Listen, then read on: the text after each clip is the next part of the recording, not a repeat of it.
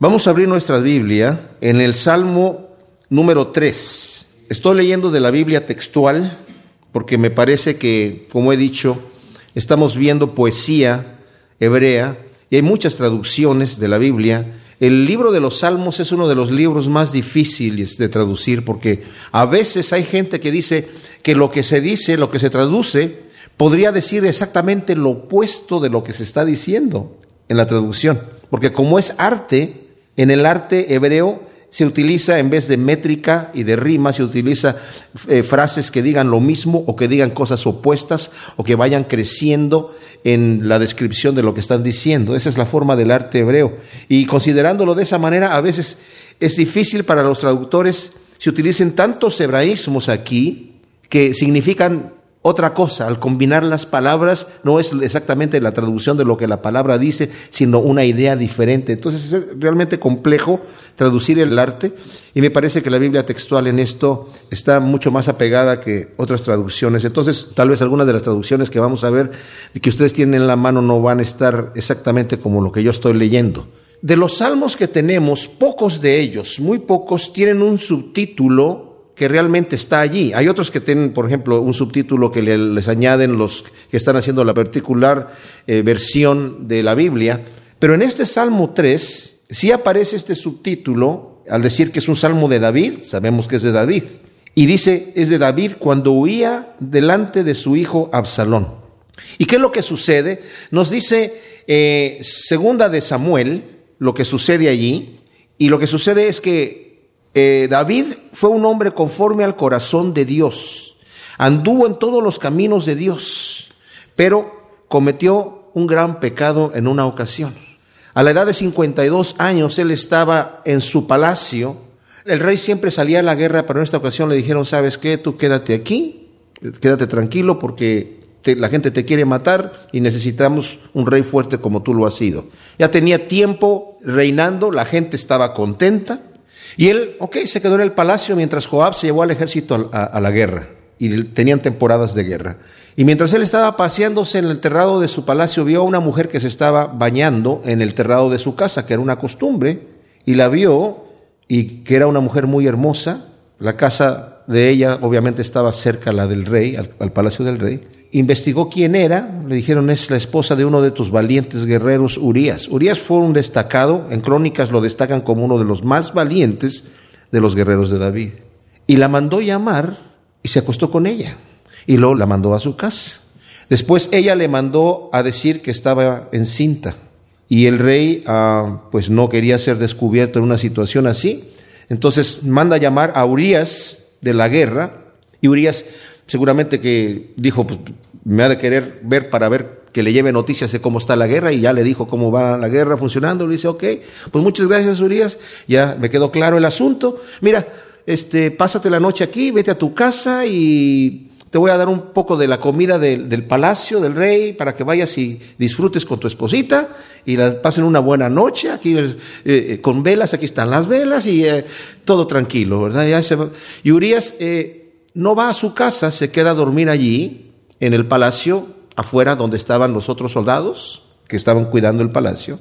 Y al rey, imagínense, los sirvientes del rey sabían todas estas cosas, le dicen, ¿sabes qué? Urias no se fue a su casa, se quedó a dormir aquí con los, con los soldados y manda a llamar a Urias, ¿y por qué no te fuiste a tu casa si te di todas las provisiones para que descansaras y, tengas, por ejemplo, un descansito antes de que te vayas allá a la guerra? No, dice Urias, porque mis, mis hermanos están allá peleando, ¿y cómo voy yo a ir a mi casa y gozarme con mi mujer cuando allá eh, ellos están arriesgando sus vidas de ninguna manera? ¿Cómo voy a cometer ese gran mal, esa infamia? Yo no voy a hacer esas cosas. Entonces le dice, mira, todavía no te vayas, quédate otra noche aquí.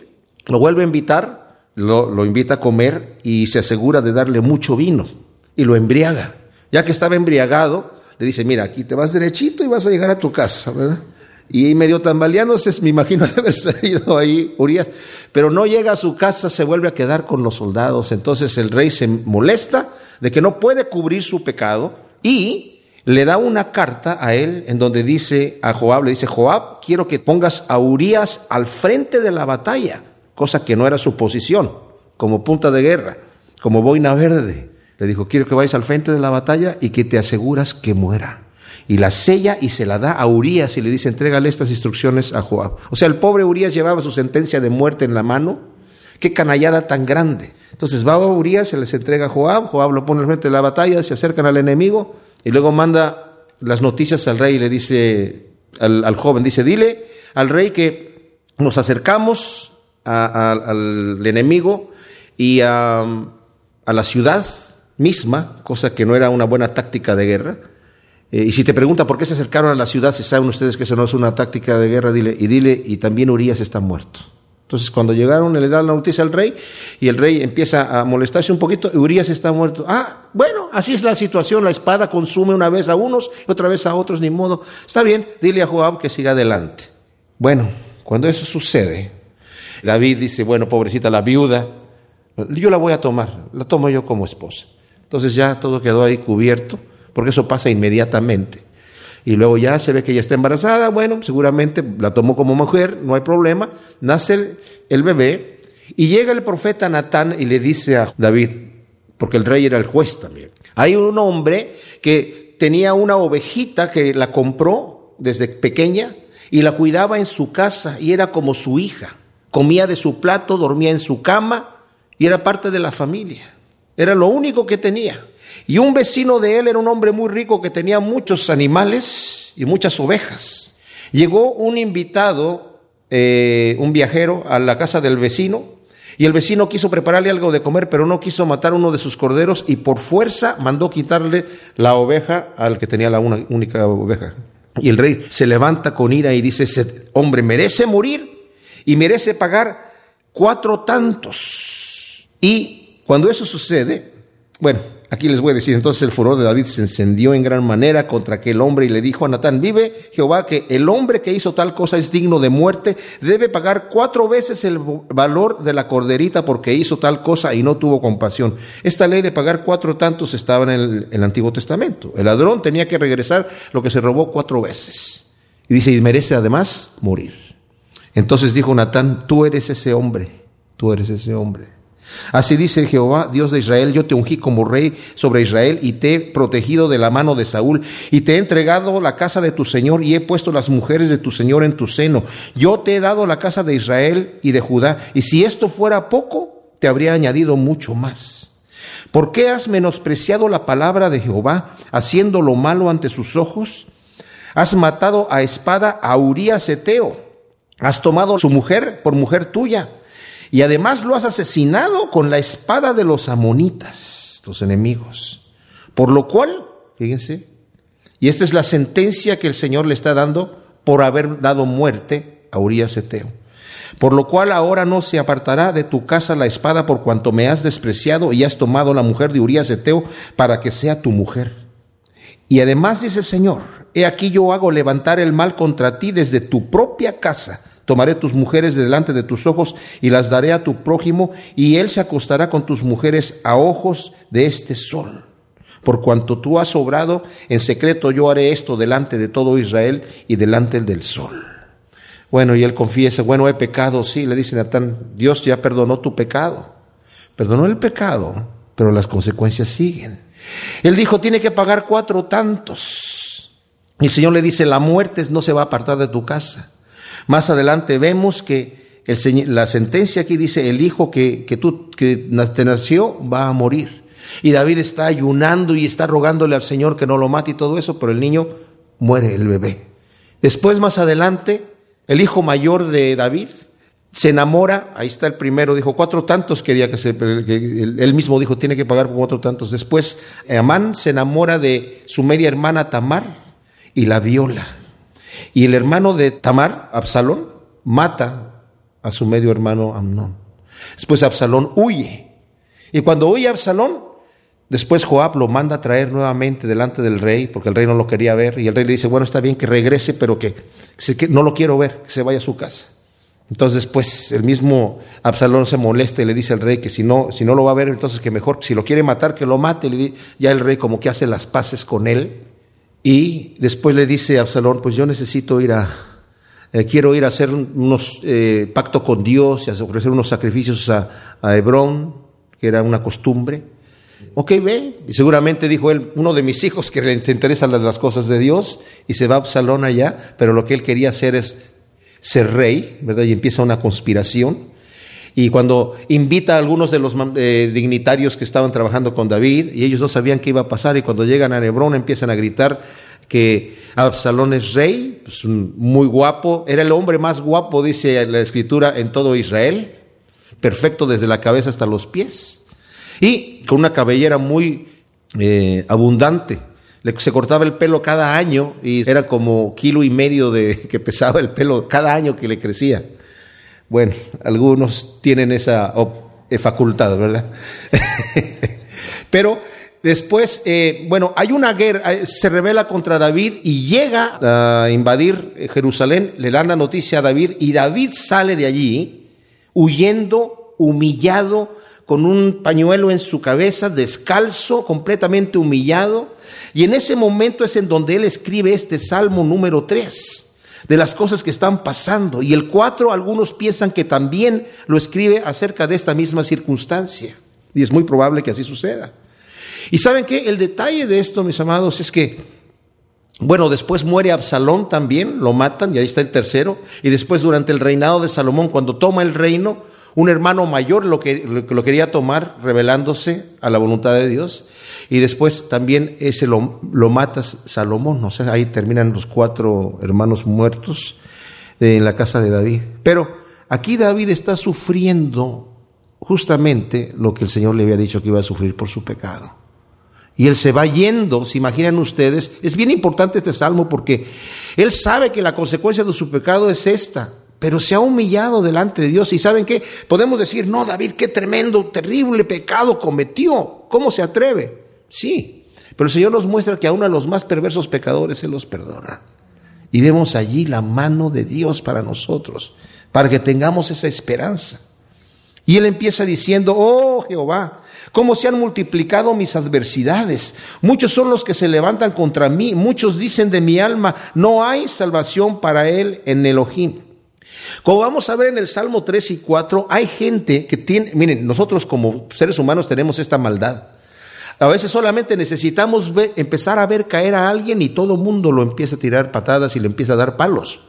Aunque David fue un gran rey, toda la gente ya lo quería matar. Cuando empezó a caer ya todo mundo lo quería ver derrotado. Qué increíble maldad.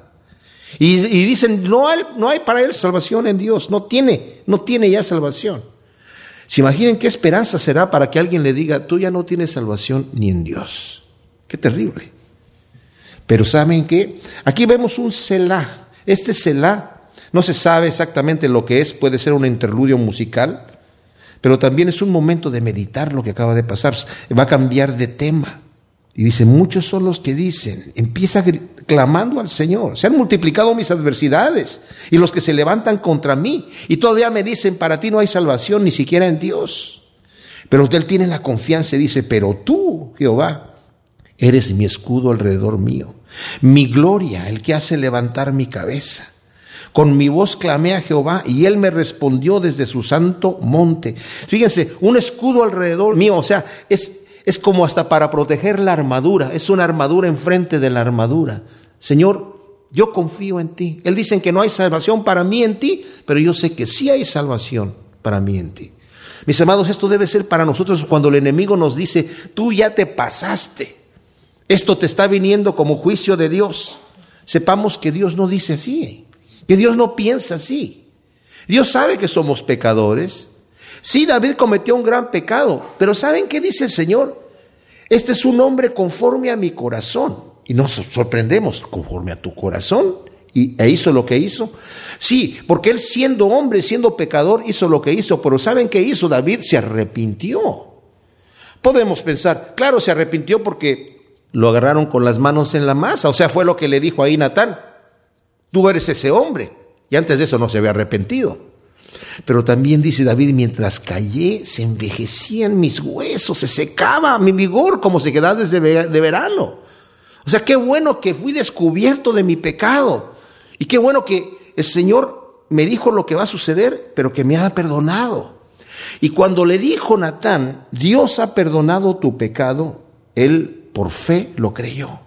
Y aquí bajo la prueba. Cuando ya le viene el golpe, él dice, Señor, tú eres mi escudo alrededor mío, tú no me has dejado. Eres mi gloria y el que me hace levantar mi cabeza. Con mi voz clamé a ti y tú me has respondido desde tu santo monte. ¡Wow! Luego fíjense, yo me acosté y dormí y desperté porque Jehová me sostiene. Algunos le llaman al Salmo 3 el canto matutino y al Salmo 4 el canto despertino, porque aquí dice, yo me acosté y dormí y desperté porque Dios me sostiene. Le damos gracias nosotros a Dios cuando nos levantamos. Yo acostumbro a decirle al Señor, gracias Señor que estoy respirando. Lo primero, cuando me levanto, Gracias Señor, gracias Señor por este día. Gracias por darme vida para este día. Porque es una bendición, nos podemos acostar y no despertar. Pero Él dice, yo me acosté y dormí. en medio de estas circunstancias tan terribles, Él tuvo la confianza de acostarse y descansar en la mano de Dios y dormir. Y dice, y desperté porque Jehová me sostiene.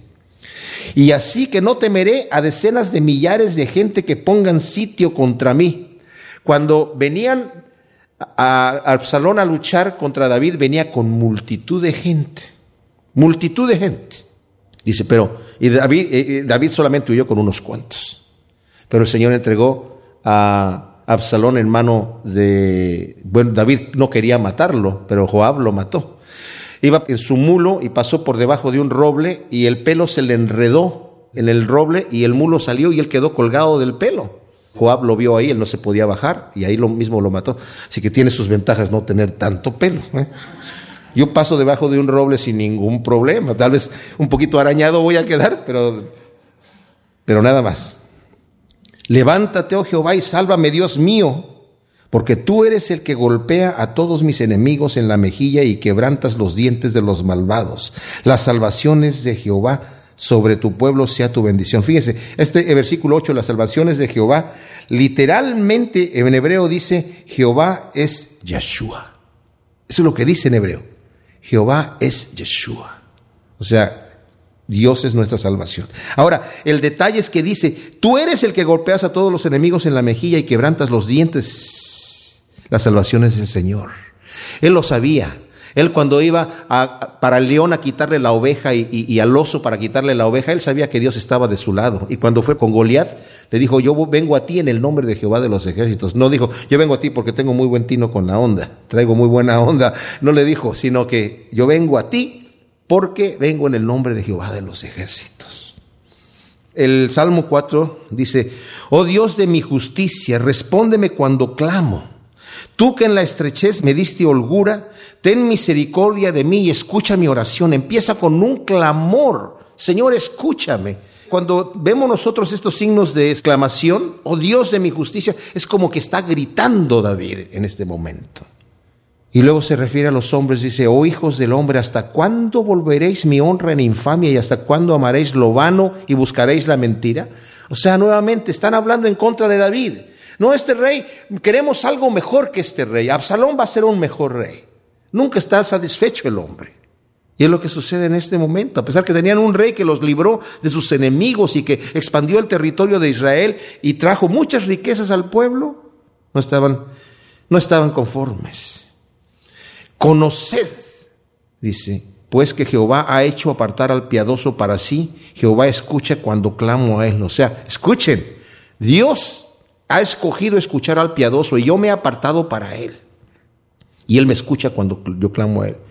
Temblad y no pequéis. Este temblad y no pequéis en la versión Septuaginta dice airaos, pero no pequéis. Es lo mismo que utiliza eh, Pablo en Efesios capítulo 4, que quiere decir, si te vas a enojar, no peques. Meditad en vuestro corazón sobre vuestro lecho, estad en silencio. O sea, a veces hay un momento en donde nosotros cuando actuamos en ira o actuamos en coraje o actuamos de alguna manera no somos conscientes del mal que hacemos en el momento de la acción. Y por eso es importante después llegar a la casa y en el hecho estar meditando de todo lo que hicimos y de repente, oye, eso que hice ya no estuvo bien.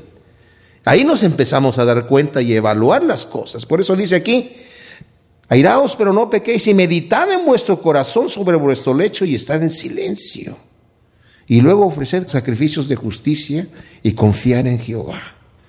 Muchos dicen, ¿quién nos mostrará el bien? O sea, toda esta gente dice eh, en versículo 2, ¿hasta cuándo amaréis lo vano y buscaréis la mentira? O sea, andan buscando ustedes la felicidad en las cosas materiales, dice ustedes buscando, ¿quién nos mostrará el bien?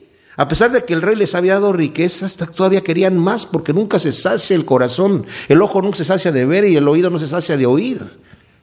Y él les dice, oh Jehová, alza sobre nosotros la luz de tu rostro, has dado alegría a mi corazón mayor que la de ellos, aun cuando abundan en grano y en mosto. O sea, Señor, a mí me has dado mucho más alegría, mayor que la de ellos. Ellos tienen riquezas y quieren más. ¿Quién nos mostrará el bien? Ellos solamente buscaban el bien material. El bien que les podía dar Absalón en un momento dado también. No sabemos, porque Absalón era un tipo que era solamente egoísta. Pero David era un hombre que buscaba. Dios lo había puesto como rey porque dice, es un hombre conforme a mi corazón. Era el buen pastor que cuidaba las ovejas. Qué interesante. Moisés fue un pastor y fue el guía que tuvo que llevar al pueblo de Israel porque tenía ese corazón de, de cuidar a las ovejitas. Y David también era un buen pastor y tenía cuidado de su pueblo. Y por eso les está diciendo a la gente, no sean así, tiemblen, no pequen, mediten en su corazón sobre su lecho y estar en silencio y ofrezcan sacrificios de justicia. Confíen en el Señor.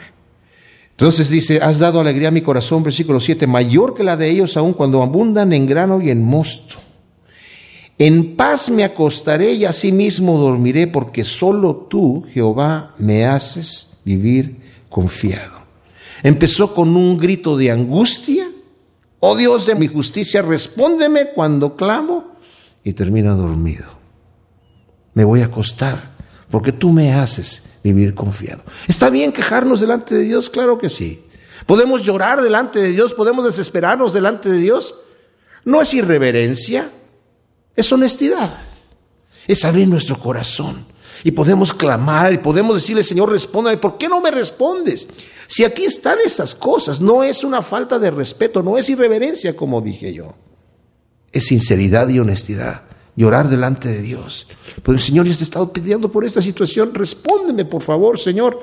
Pero al final me dejo en las manos de Dios. Porque tenemos que pasar un tiempo en oración suficiente, mis amados, cuando estamos clamando a Dios, para que el Señor nos conforte. No es inmediatamente.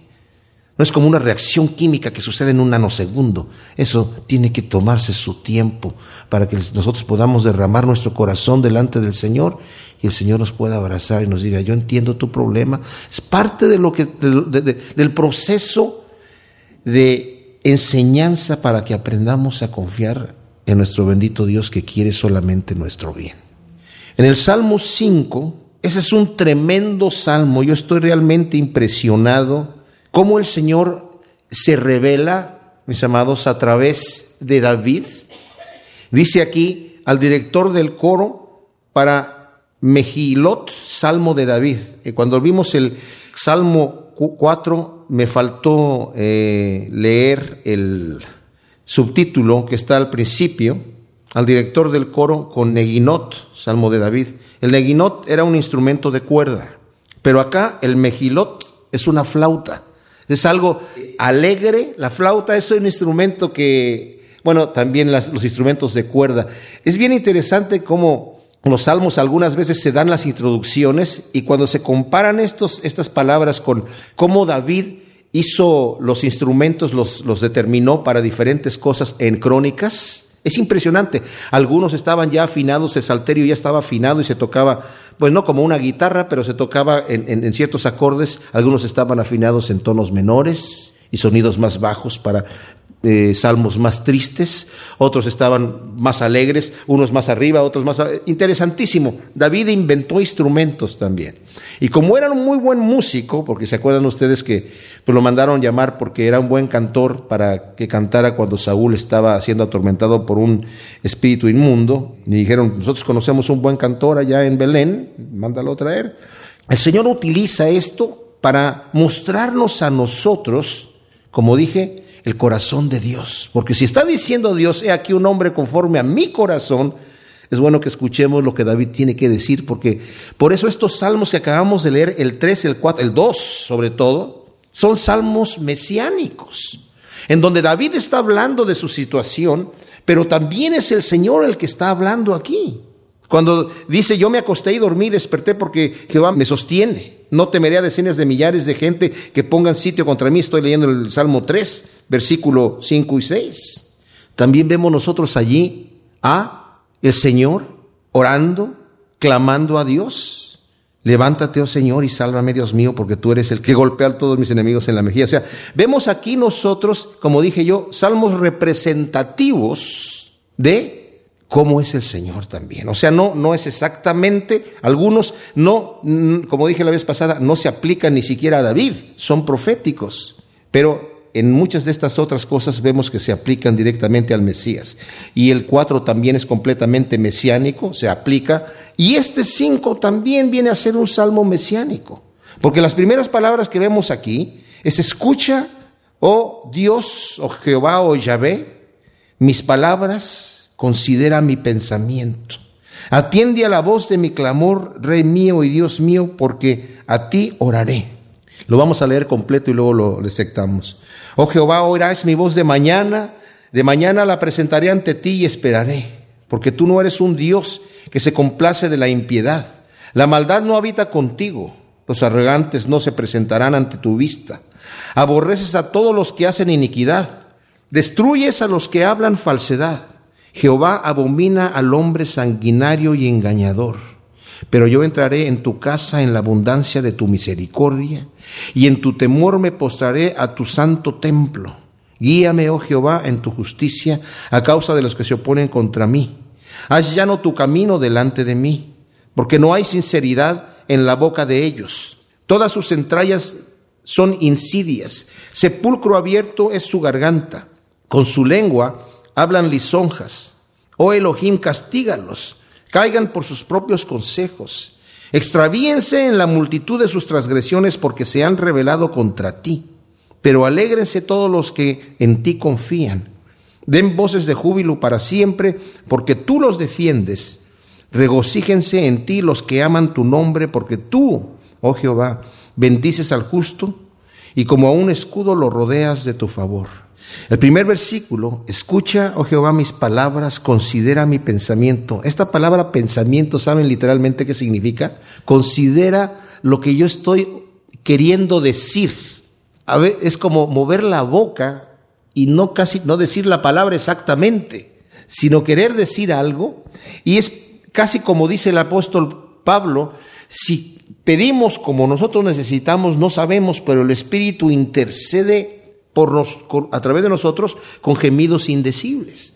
O sea, es a veces cuando estás así delante del Señor orando y no sabes qué vas a decir porque tienes en una intimidad con Él, pero no sabes cómo pedir acerca de esa situación en tu vida, no sabes exactamente cómo pedir. Y es lo que está diciendo aquí, Señor, escucha mis palabras y mi pensamiento, o sea, escudriña, Señor, yo en este momento estoy delante de ti presentándome y quiero que escudriñes mi, corazón, lo que hay dentro de mí. Atiende a la voz de mi clamor, Rey mío y Dios mío, porque a ti oraré. Oirás mi voz de mañana, porque de mañana la presentaré delante de ti y esperaré. O sea, mi oración, mi voz la voy a presentar delante de ti. Y como dije yo, vemos aquí nuevamente también una figura del Señor que él se, levantaba temprano, nos dice la Escritura, antes de, cuando era todavía oscuro, a orar al Padre. Y podemos pensar, ¿para qué tenía que orar el Señor Jesús si Él era Dios?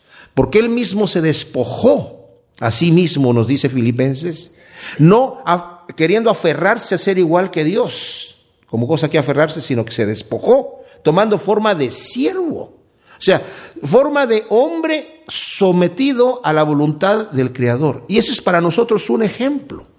Porque Él se despojó y Él mismo dijo, yo no estoy haciendo mi voluntad, sino la del Padre.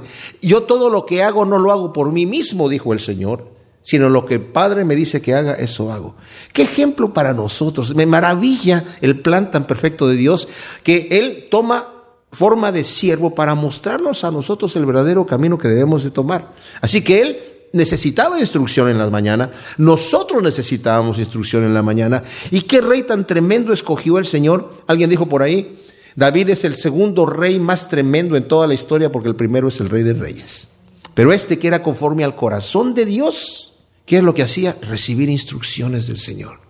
Estoy seguro que cuando Salomón hizo la oración, decir, Señor, yo quiero que me dé sabiduría. Cuando le dijo Dios, se le apareció en un sueño, pídeme lo que quieras y te lo voy a dar.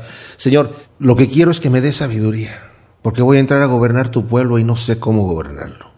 Y el Señor se agradó tanto que le dijo, ah, no me pediste riquezas, ni me pediste larga vida, ni me pediste victorias sobre tus enemigos, ni fama, ni fortuna, ni paz en tus días. Te voy a dar todo lo que no me pediste y sabiduría como nunca alguien la ha tenido. Pero ¿de dónde creen ustedes que aprendió Salomón este ejemplo? De su padre. Ha de haber dicho, wow, para llenar los zapatos de mi padre está tremendo. Es un hombre que se levanta. ¿De dónde tiene tanta sabiduría para gobernar con tanto éxito? De levantarse en la mañana y decir, voy a presentar, Señor, delante de ti. Y como nosotros nos presentamos, Señor, úsame en este día. No importa a qué nos dediquemos. No importa cuál sea nuestro oficio, nuestro trabajo, nuestra profesión, nuestros, lo que hagamos. Señor, yo quiero glorificarte a ti en este día, glorifícate en mí, dame instrucciones. Y estando en ese momento en oración, qué bonito es tomar la costumbre de en la mañana presentarnos delante de Dios para recibir instrucciones de nuestro amado Salvador. Es tremendo. Yo les digo, el día se hace más largo para que podamos hacer más cosas. Alguien dijo, un puritano dijo, tengo tantísimas cosas que hacer que necesito pasar más tiempo en oración. Porque entonces el Señor me, va a hacer que fructifique lo que estoy haciendo y no voy a hacer trabajo en vano. Podemos andar dando vueltas y corriendo, pero el Señor nos va a dar el camino certero. ¿Saben por qué dice el Señor entra por la puerta angosta y por el camino, perdón, por la puerta eh, estrecha y por el camino angosto? No es porque sea muy difícil.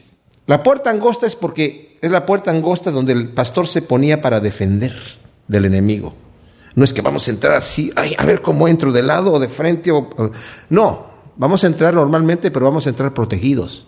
Y vamos a entrar por donde tenemos que entrar. Y el camino es angosto porque no puedo andar como se me pegue la gana. Está, voy a estar cómodamente andando en el camino de Dios, pero voy a andar dirigido. Y para poder andar en el camino angosto tengo que tener dirección de mi Padre Celestial. Así que nos levantamos de mañana para esperar. Y luego dice aquí la razón por la cual David está haciendo esto. Porque tú no eres un Dios que se complace en la impiedad, la maldad no habita contigo. O sea, yo me tengo que presentar, Señor, delante de ti en la mañana porque tú no eres un Dios que se complace de la maldad. Yo necesito, y yo soy un pecador. Yo necesito que tú me guíes hacer las cosas para honrar tu nombre. Si nos levantamos así nada más, vamos a andar en nuestras propias fuerzas, con nuestra propia dirección, haciendo lo que nosotros nos estamos imaginando. Pero si nos levantamos de mañana y nos presentamos delante del Señor, vamos a saber qué es lo que Dios quiere para nosotros y vamos a honrarlo. Y, como dice aquí, tú no eres un Dios que se complace en la impiedad y la maldad no habita contigo. Los arrogantes no se presentarán ante tu vista. Aborreces a todos los que hacen iniquidad. Destruyes a los que hablan falsedad. Jehová abomina al hombre sanguinario y engañador. Ahora esto de los arrogantes no se presentarán ante tu vista, para mí tiene dos interpretaciones. Una, que el Señor no recibe a los arrogantes, pero el otro, que el arrogante ni siquiera dice yo para qué me presento delante de Dios. Yo no necesito orar a Dios, yo ya sé lo que tengo que hacer. Y si nosotros somos en esa situación de que ya no necesitamos ni siquiera orar porque ya sabemos lo que Dios quiere que hagamos, somos arrogantes. Necesitamos dirección, mis amados, en cualquier momento de nuestra vida. No asumamos que Dios ya quiere que hagamos lo que vamos a hacer. Podemos hacer mucho trabajo para Dios, trabajo inútil, que Dios no necesita que hagamos. Así como Dios le dio instrucciones a David, porque él tenía la costumbre de hacer esto, de tomar su onda y tirar esa piedra, y esa piedra tengan la seguridad que fue guiada por la mano de Dios para clavarla exactamente en la cabeza del gigante. El Señor nos va a dar el tiro certero a cada uno de nosotros, porque Dios aborrece a los arrogantes y los arrogantes no van a necesitar para que me presento delante de Dios. Pero tú aborreces a todos los que hacen iniquidad y destruyes a los que hablen falsedad. Jehová abomina al hombre sanguinario y engañador. O sea, se imaginan como un rey como David que podía tener la libertad, como mucha gente que está en el poder, de ya eh, tener una arrogancia de fulano que me hizo daño, mm, que se muera. No, cuando él iba huyendo de Absalón, un tal Simeí que vino allí a, a, maldecirlo, le aventaba piedras y le escupía y aventaba tierra. Imagínense, van los valientes de David con sus espadas y sus escudos y todo ahí.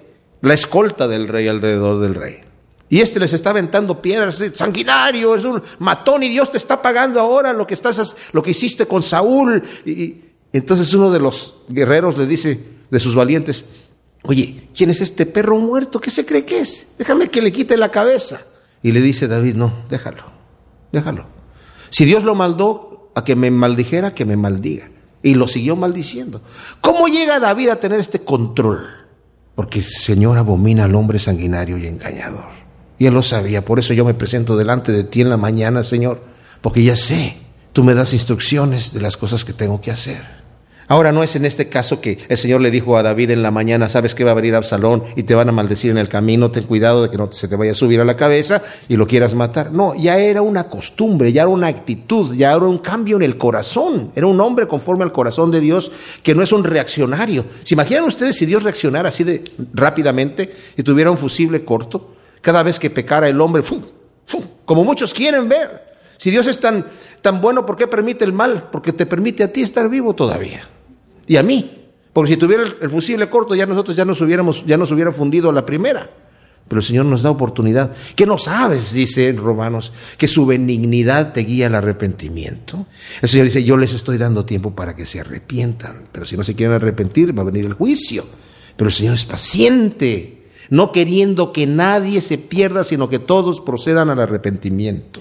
Pero yo entraré en tu casa en la abundancia de tu misericordia, en la abundancia de tu misericordia. Yo no entro a tu casa porque yo merezco ir ahí, porque yo soy el gran rey David conforme al corazón de Dios. Yo entro a tu casa, Señor, por la abundancia de tu misericordia. En tu temor me postraré hacia tu santo templo. Literalmente en hebreo dice, ante el templo de tu santidad. No había templo en este momento. Todavía no se construía, ese lo va a construir su hijo Salomón, después de que David ya muera. Pero él dice, yo voy a entrar delante de ti. Había estado el tabernáculo. Pero aunque no tuviese que entrar al tabernáculo mismo, porque no era sacerdote tampoco para poder entrar al tabernáculo, podía ahí en su casa, ahí en su cama, ahí en su cuarto, entrar delante, como le decimos nosotros, delante de la presencia de Dios, como dice Pablo, ante el trono de la misericordia. Y por eso dice aquí, yo entraré en tu casa en la abundancia de tu misericordia. Casi está diciendo, yo me postraré ante el trono de tu misericordia todos los días en la mañana. Y en temor voy a estar ante el templo de tu santidad, reconociendo, Señor, tú eres santo, santo. Por eso dice el Padre nuestro, santificado sea tu nombre. Lo primero que debemos que nos está instruyendo el Señor Jesús, reconocer de Dios que es santo. Y la santidad es hermosa. Nosotros no la entendemos como seres humanos normales. Tenemos que tener la mente de Cristo, de saber que el ser separados de maldad es una hermosura que Dios tiene, que yo anhelo tener también en mi propia vida. Yo quiero ser santo y se lo pido al Señor todos los días. Y lo primero que yo le digo al Señor es santo, santo, santo. Yo he tomado el Padre Nuestro como una guía para mi oración y después que, eh, eh, hago mi oración tocando esos puntos en mi oración, continúo con otras cosas, pero siempre, Señor, eres santo, eres santo. Llega un momento en donde hay un gozo y hay una paz en mi corazón en donde veo la hermosura de Dios. Dios realmente es hermoso, impresionantemente poderoso, sabio, tremendo. Entonces me postraré ahí, guíame, oh Jehová, en tu justicia, a causa de los que se oponen contra mí haz no tu camino delante de mí. Fíjense, esto va juntamente a esto de, Señor, me voy a presentar delante de ti y voy a esperar. Así que ahora, Señor, yo voy a esperar ante ti. No me voy a levantar apresurado, voy a esperar instrucciones. Guíame en tu justicia, no en mi justicia, guíame en la tuya, Señor, porque tengo un problema, Señor. Soy un hombre que puedo tener un fusible corto y a causa de los que se oponen contra mí, guíame en tu justicia. No quiero reaccionar como en la carne y haz llano tu camino delante de mí. Qué tremendo. Quita todas las piedras para que yo lo pueda caminar. El Señor nos promete que lo va a hacer así, porque su yugo es ligero. Ven cómo todo lo que está aquí, el Señor ya nos lo ha dicho, nos va a decir más adelante, nosotros ya lo sabemos, pero está en el corazón de David aquí. Porque no hay sinceridad en la boca de ellos, todas sus entrañas son insidias, sepulcro abierto es su garganta, con su lengua hablan lisonjas. O sea, estas personas son engañadoras. Al rey, por supuesto, que era el rey, todo mundo le hablaba bonito. Pero sabían que eran gente que solamente quería sacar ventaja. Y dice, pero no hay sinceridad en sus corazones. Hablan con mis ojos, pero sepulcro abierto es su garganta. O sea, ¿se imaginan ustedes un sepulcro abierto? Un sepulcro cerrado es cosa inmunda, porque adentro hay huesos y pudrición, pero abierto, ¿se imaginan los olores que salen de ahí? Y esto de sepulcro abierto es su, es su, garganta, no está diciendo que no se lavó los dientes y que le huele mal la boca, sino que es, eh, es veneno lo que sale de su boca. Es veneno literalmente, porque los gases más tóxicos que es cuando un, un ser humano se está descomponiendo, el mismo cuerpo nuestro nos dice, no te acerques ahí. Todas sus entrañas son insidias, mentiras, son engaños, están allí tratando de ver cómo van a, a sacar ventaja y cómo se van a aprovechar. Y eso es justamente lo que vemos que estaba sucediendo en el Salmo 3 y 4 de la gente que se estaba ya burlándose de David. Ah, qué bueno que caíste, qué bueno que te está persiguiendo tu hijo Absalón. Eso así es como te queríamos ver. Ya nos cansamos de ver un rey victorioso, ahora queremos verte a ti en el piso, en el suelo, destruido.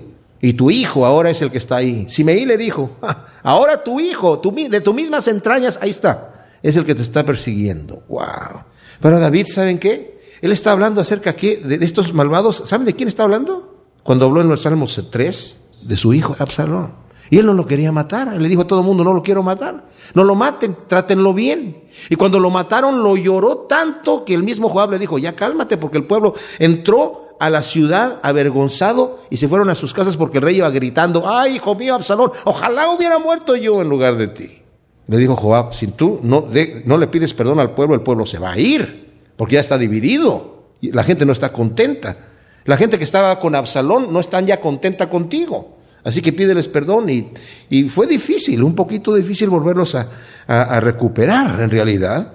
Pero él está hablando aquí de su hijo, de al que él amaba, cuando dice que está hablando, todas estas cosas tienen, en su, en su garganta tienen eh, sepulcro abierto, está hablando también de su hijo y de la gente que andaba con él. Oh Elohim, castígalos caigan por sus propios consejos. Y así fue como fue. Eh, Absalón cayó por los consejos que le dieron de guerra. Extravíense en la multitud de sus transgresiones porque se han rebelado contra ti. Ahora, fíjense un detalle, el versículo 8 al final dice, guíame, oh Jehová, en tu justicia a causa de los que se oponen contra mí. Se oponen contra mí y aquí dicen, porque se han rebelado contra ti. Como dije, este salmo es mesiánico. Porque el Señor dice, el que a mí no me recibe, no recibe al, que me ha enviado también. Pero alégrense todos los que en ti confían. Den voces de júbilo para siempre, porque tú los defiendes. Regocíjense en ti los que aman tu nombre, porque tú, oh Jehová, bendices al justo y como un escudo lo rodeas de tu favor. Cuando estoy hablando yo de que David estaba pidiendo juicio contra sus enemigos. Repito, no es que quería ver a su hijo muerto, pero en realidad lo estaba diciendo, lo estaba profetizando que se hiciera justicia. Tal vez él no estaba pensando directamente en su hijo.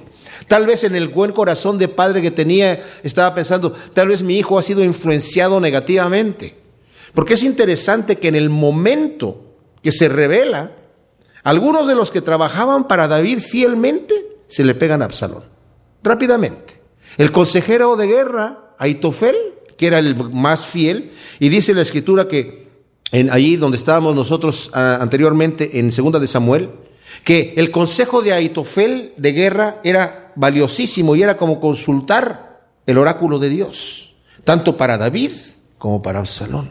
Pero el Señor utilizó a este otro siervo de David, que era amigo de David, Yusai, para que él también fue, se regresara. Él quería estar con David cuando David iba huyendo y le dijo, no, tú vete allí y para que puedas este, obstruir el consejo de Aitofel. Y él, Aitofel había dado el consejo, vamos a perseguir a David, vamos a caerle hoy mismo en la noche, dame doce mil hombres y en este momento le llegamos y lo matamos a él solamente. Porque solamente necesitas la vida de un hombre, no necesitamos matar a nadie más. Y era un buen consejo en el sentido de que era una buena estrategia de guerra. Era, un mal consejo en el sentido de que era muy malvado el hombre. Pero Yusai dijo, no, ese es, bueno, es un buen consejo porque tú sabes que tu padre es un hombre de guerra y debe estar escondido en algún lado. Él es un hombre muy valiente. No va a estar ahí con toda la gente. Mejor, eh, esperamos hasta mañana y reunimos a todo Israel y le llegamos con un ejército grandísimo, ¿no? Con doce mil hombres le llegamos así, como el rocío sobre la tierra y lo matamos. Y todo el mundo dijo, este consejo de Yusai es mejor que el consejo de Absalón. Y el Señor aquí dice, Señor, por favor, que sus consejos caigan en sus propios consejos y se extravíense en la multitud de sus transgresiones, versículo 10, porque se han rebelado contra ti, estos hombres. Pero yo no creo que él estaba tanto pidiendo el juicio sobre su hijo, pero cayó sobre su hijo también, porque su hijo era infiel. Ahora aquí la confianza que tenemos, nos alegramos porque nosotros hemos confiado en el Señor. El salmo empieza diciendo, Señor, yo quiero orar en ti. Quiero que tú me des instrucciones. Y yo voy a continuar, líbrame de las injusticias, líbrame de las reacciones carnales que yo pueda tener. Y al final, Señor, tú bendices al justo y como un escudo lo rodeas a tu favor. Ojalá que sea esa nuestra intención de llegar delante de Dios y decir, Señor, instruyeme en la mañana y también dormir en la noche. Señor, instruyeme en la noche.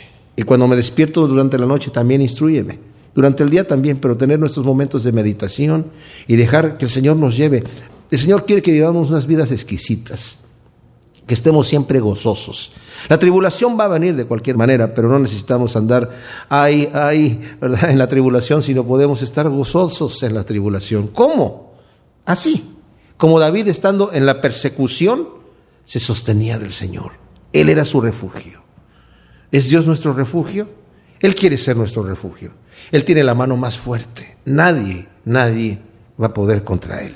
Gracias Señor, te damos por tu palabra. Qué bendición, Señor.